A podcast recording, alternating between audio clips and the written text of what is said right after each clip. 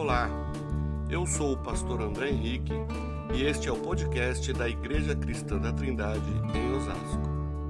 Texto de Mateus, capítulo 28, versículo 16. Versículo 16 ao versículo de número 20, nos diz assim: Os onze discípulos foram para a Galiléia, para o monte que Jesus lhes indicara.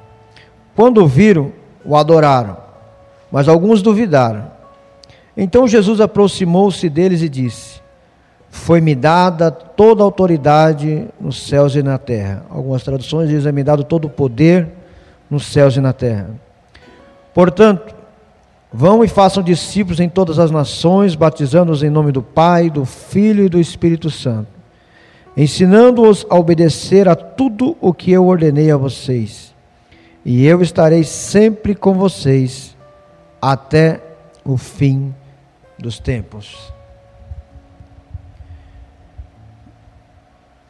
Muitos têm hoje apenas uma religião, apenas uma crença, apenas algo que eles usam como uma base para o seu modo de vida.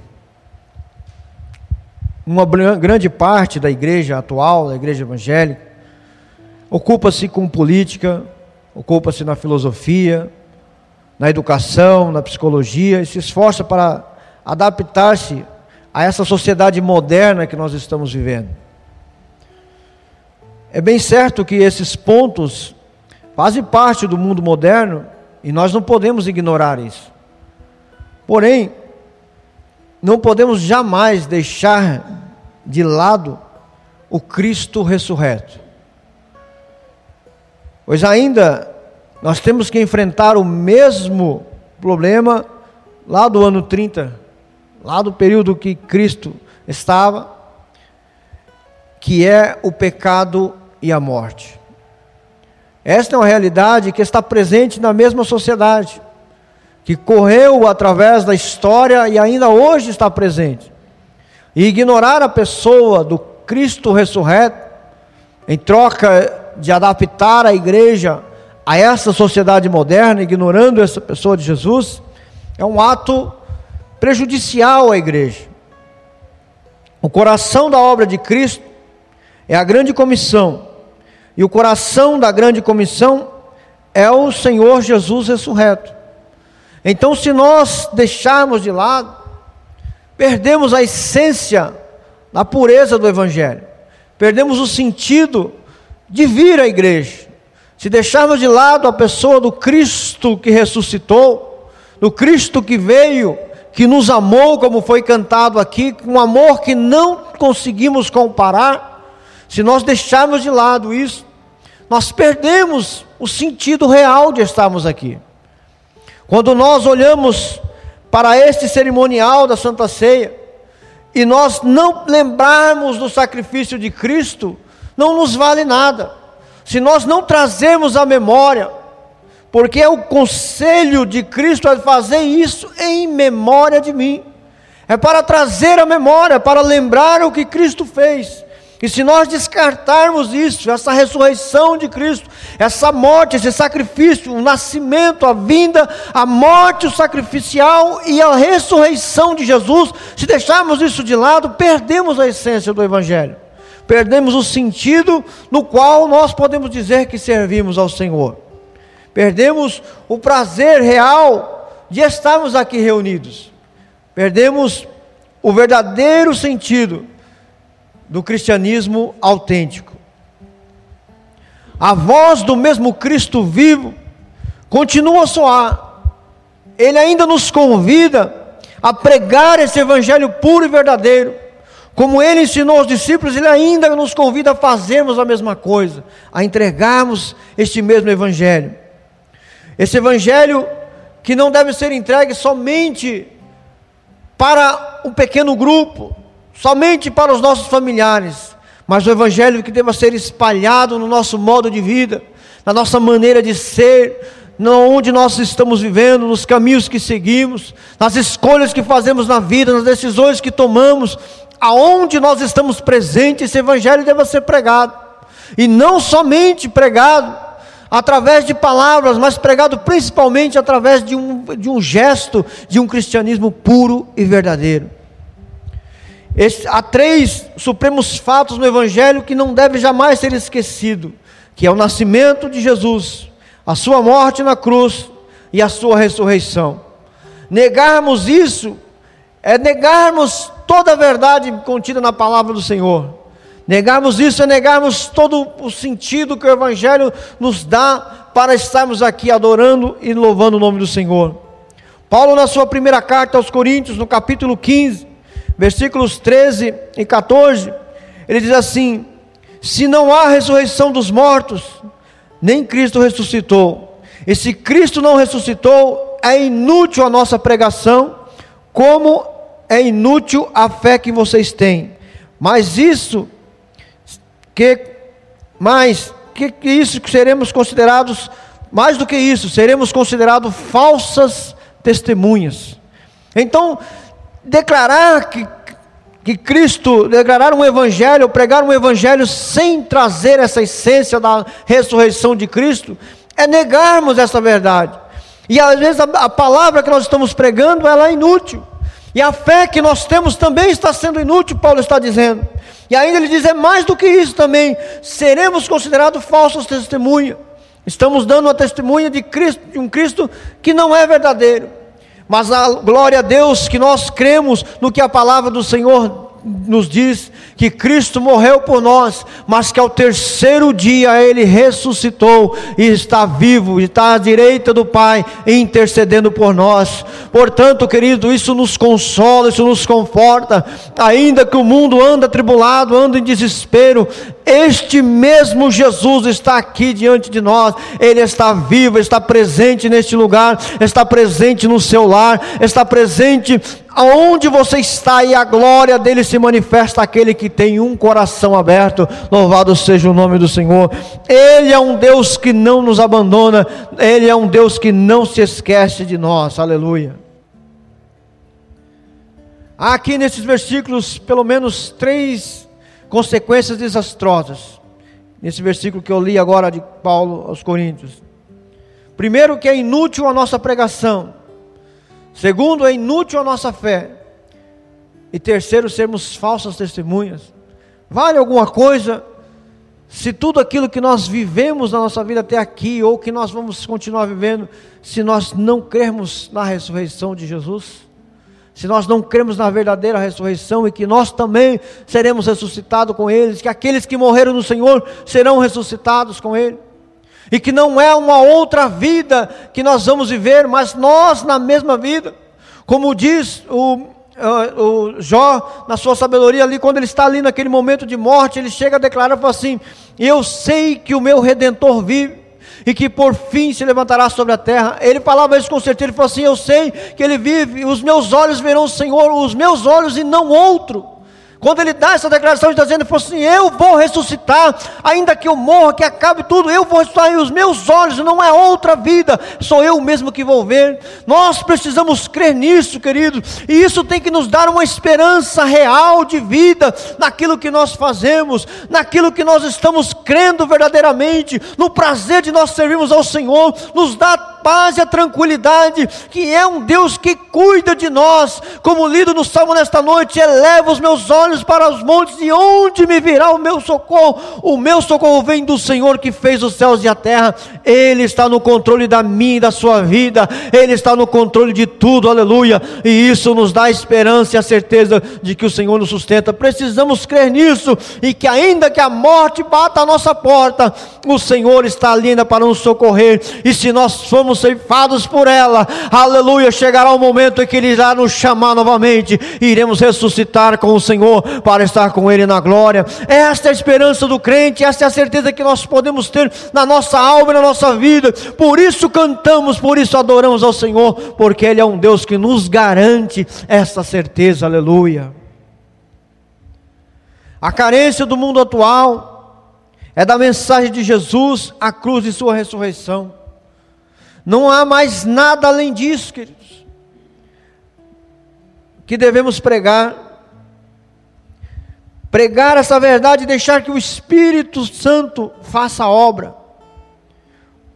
É o Espírito Santo que vai provar para os corações a autenticidade daquilo que nós falamos. É o Espírito Santo que opera nos corações e nas vidas. Por isso eu deixo claro para cada um de nós, precisamos crer nisso verdadeiramente. Quero dizer a você que está no seu lar, para as pessoas que nos acompanham, a verdade do Evangelho ela é pura e genuína. A verdade a respeito de Jesus é que te garante a esperança. Esta verdade dá para você uma certeza que não importa o que você está vivendo hoje, as mãos do Senhor estão estendidas para você para te colocar de pé e te dar alegria para a sua alma. Aleluia. Nesse texto de Mateus, Jesus comissiona os seus discípulos.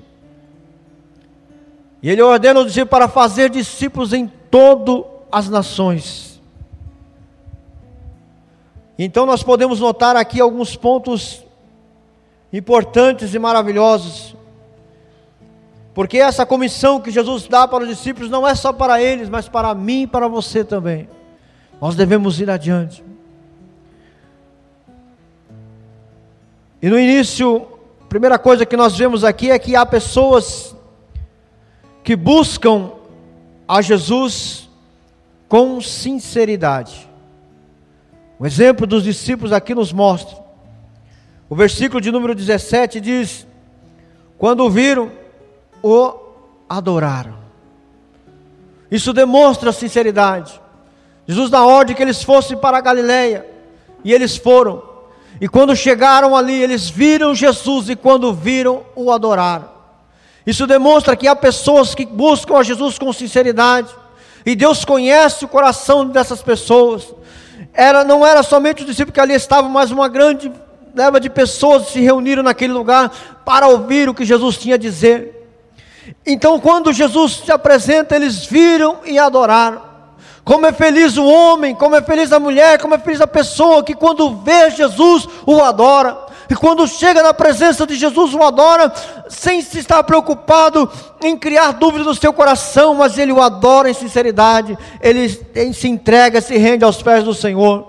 Quando nós chegamos diante do Senhor, nós temos que ter esse sentimento de ser um adorador verdadeiro. Porque o adorador não é aquele somente que levanta a voz na igreja e no templo e adora e canta. O adorador é aquele que em todos os momentos, quando ele vai falar com o Senhor, ele prosta para adorar ao Senhor antes.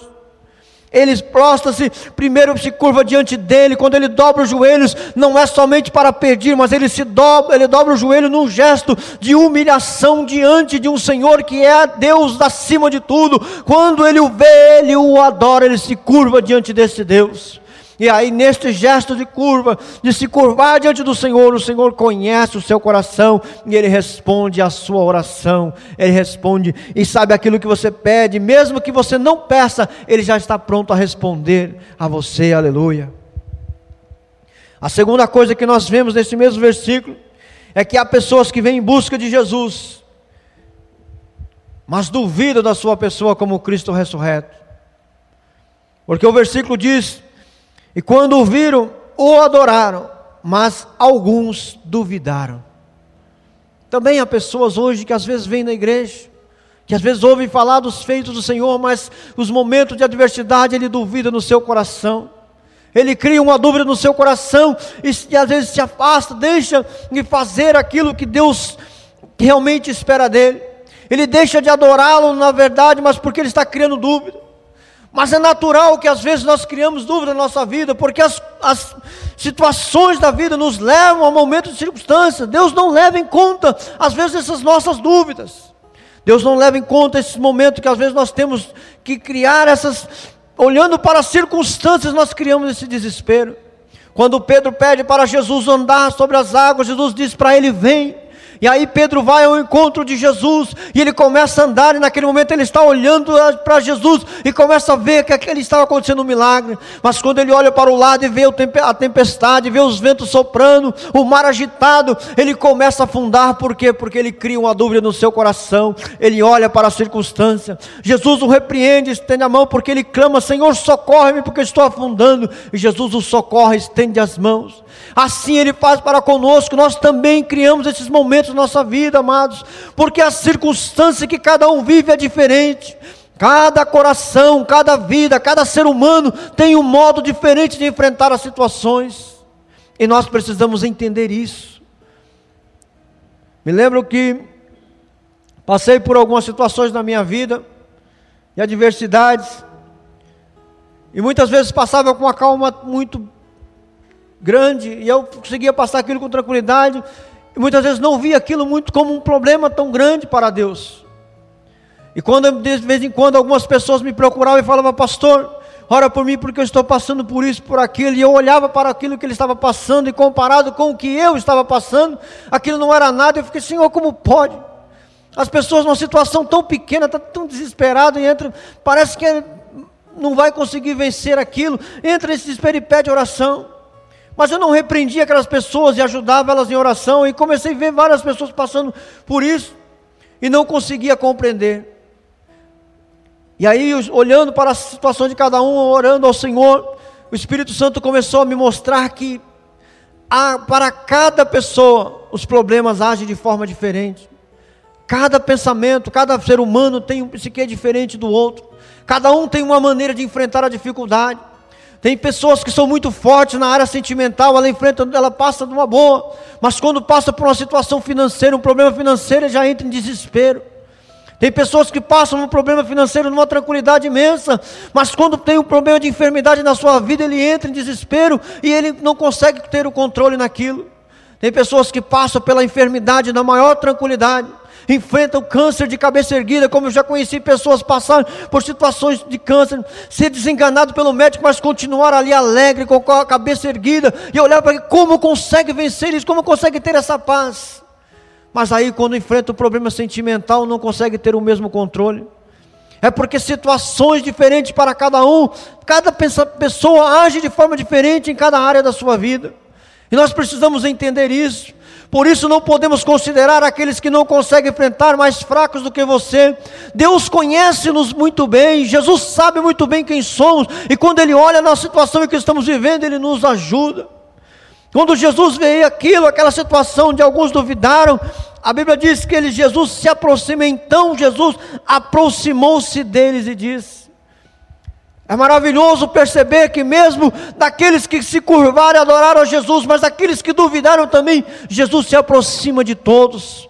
O que é fantástico aqui é nós vermos que esse Jesus não nos despreza. Se você tem momentos de dúvida na sua vida, ele se aproxima de você aonde você está. Ele ainda está vindo ao seu encontro e a declaração dele é, é para você nesta manhã é dizer: é me dado todo o poder nos céus e na terra. É me dado toda a autoridade nos céus e na terra. Ele tem autoridade sobre tudo. Ele tem autoridade sobre a circunstância. Ele tem autoridade sobre os ventos. Ele tem autoridade autoridade sobre a sua história, Ele tem autoridade sobre a sua vida, aleluia. Oh, deixe Jesus no controle da situação, deixe Ele se aproximar de você, ainda que a dúvida a dúvida paire sobre seu coração, deixe Jesus se aproximar, porque as mãos dele têm para te socorrer, ele está estendida para te ajudar, aleluia. Jesus se aproximou. Que maravilha, Ele não nos rejeita por causa das nossas fraquezas, mas aproxima-se de nós e nos encoraja. Este é o Jesus que nós servimos, este é o Jesus ressurreto, este é o Jesus que nos conhece como somos, aleluia. Antes de Jesus comissionar aqueles discípulos, ele apresenta a sua autoridade real e as suas prerrogativas é-me dado toda a autoridade nos céus e na terra. Se Jesus tem o controle toda, toda a autoridade nos céus e na terra, o que você pode temer, queridos? Qual temor pode haver no seu coração?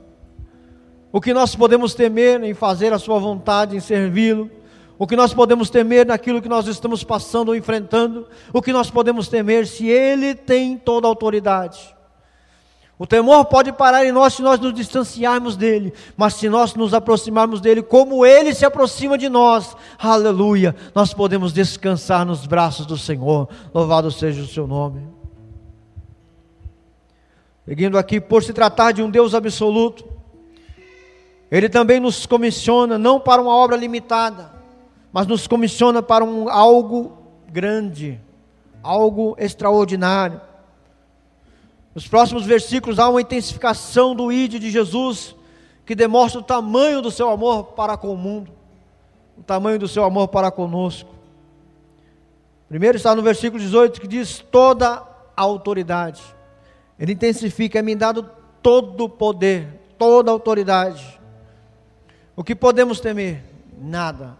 Se ele tem toda a autoridade, ele tem o controle de tudo. Aleluia. O segundo está no versículo 19 que diz: A todas as nações. Podemos nos tornar desobedientes quando não nos, nos esforçamos, quando não oramos, quando não contribuímos, não somente no sentido da evangelização local, no nosso próprio país, como também das outras nações. Se nós nos tornamos negligentes com respeito a isso, nós estamos nos tornando desobedientes à vontade do Senhor. É importante nós termos isso no nosso coração. É importante nós termos isso em nossas mentes, de que Jesus, ao declarar esse id, ele não declara para nós simplesmente vai a todo bairro, vai a toda cidade, mas ide a todas as nações e fazer discípulos. Nós precisamos. A comissão não era só para os discípulos, a comissão era para todos nós. E louvado seja Deus, porque os discípulos atenderam a isso. E o seu atender levou a conquistar muitas outras pessoas, e outros foram. E hoje nós estamos aqui porque essa ordem de Jesus foi obedecida. Se hoje estamos aqui adorando a Ele, temos a oportunidade é porque essa ordem foi obedecida. E se nós continuarmos nessa obediência, muitas outras vidas serão alcançadas ainda para louvor e glória do nome do Senhor. Ele amou o mundo e é a todos. Aleluia. O terceiro obedecer a tudo, versículo de número 20, ensinando-os a obedecer a tudo o que eu ordenei a vocês. Nós precisamos, queridos, não somente conhecer a palavra de Deus, mas além de conhecer, nós precisamos ensinar essa palavra ao mundo. Nós precisamos ter alguém que leva essa palavra, que leva essa mensagem ao mundo. E outra, quando chega um novo convertido na igreja, nós precisamos aprender a discipulá-lo. Não só o, trabalho de discipulado da igreja que tem, mas você também, testemunho.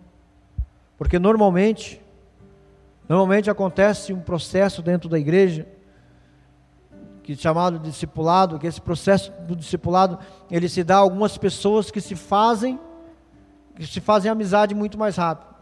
Quando nós chegamos num lugar que não conhecemos ninguém, sempre tem alguém que nos aproximamos muito mais rápido.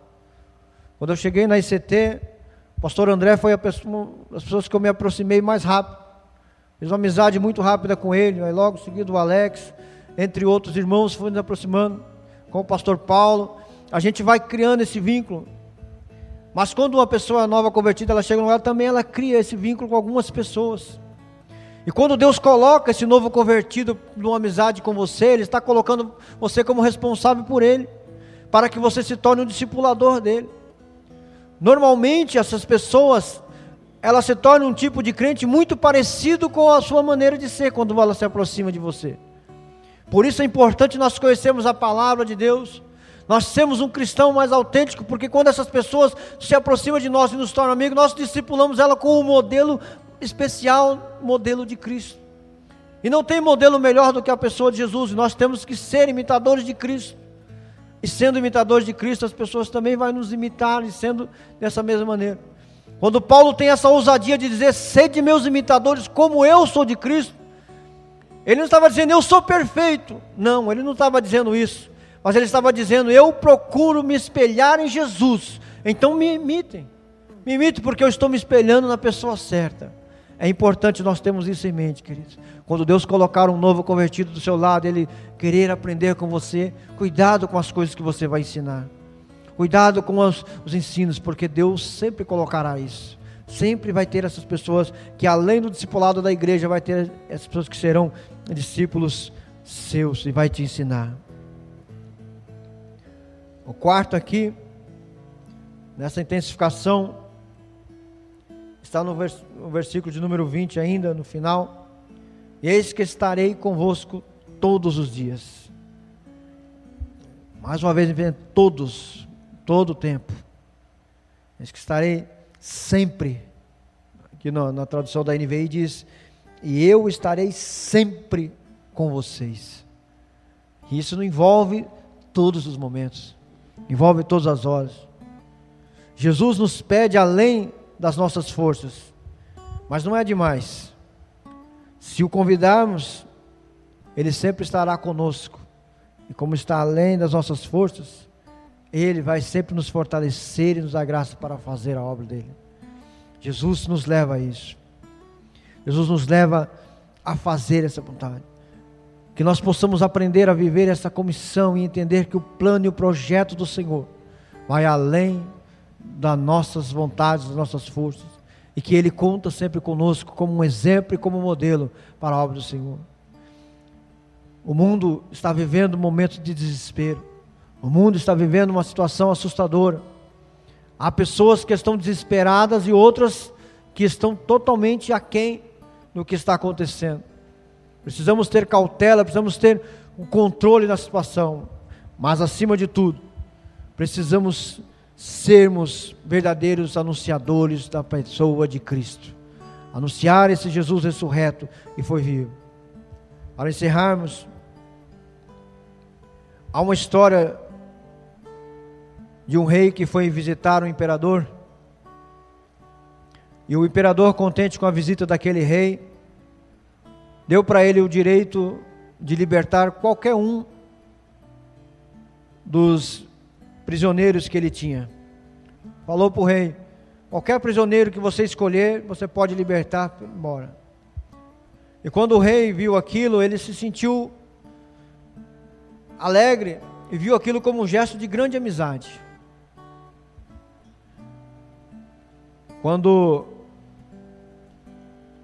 Jesus foi enviado por Deus, pelo Pai, quando ele veio voluntariamente, quando ele veio a este mundo, Deus deu a ele o direito de escolher não a uma ou duas pessoas, mas ele deu a ele o direito de escolher a toda a humanidade. E ele pôde, através do seu gesto de amor, libertar a mim e a você. Ele pôde, através do seu gesto de amor, nos dar a liberdade de escolha. Quando nós entendemos que essa obra redentora nos alcançou, queridos, e esta verdade do Evangelho que nos transformou, ela precisa se espalhar. Aquele rio de água viva, como diz Jesus, quem crê em mim, como diz as Escrituras, rios de água viva fluirão do seu ser. Esse rio precisa transbordar em nós. Esse rio precisa transbordar para que o mundo veja esse transbordar dessas águas e queiram beber dessa água que é Jesus. Nós precisamos viver isso. Tocar no cálice, no corpo de Cristo. Traga à sua memória o que Cristo fez por você. E traga isso para viver essa autenticidade do Evangelho. Entendendo que Jesus nos recebeu o direito de nos libertar e assim Ele o fez e se hoje somos livres, aquele que está cativo precisa ser alcançado pelo Senhor. Amém, queridos? Curve sua cabeça neste momento. Se você gostou deste podcast, siga-nos em nossas redes sociais: youtube.com barra ICTosasco, Instagram arroba ICTosasco e facebook.com barra ICTosasco.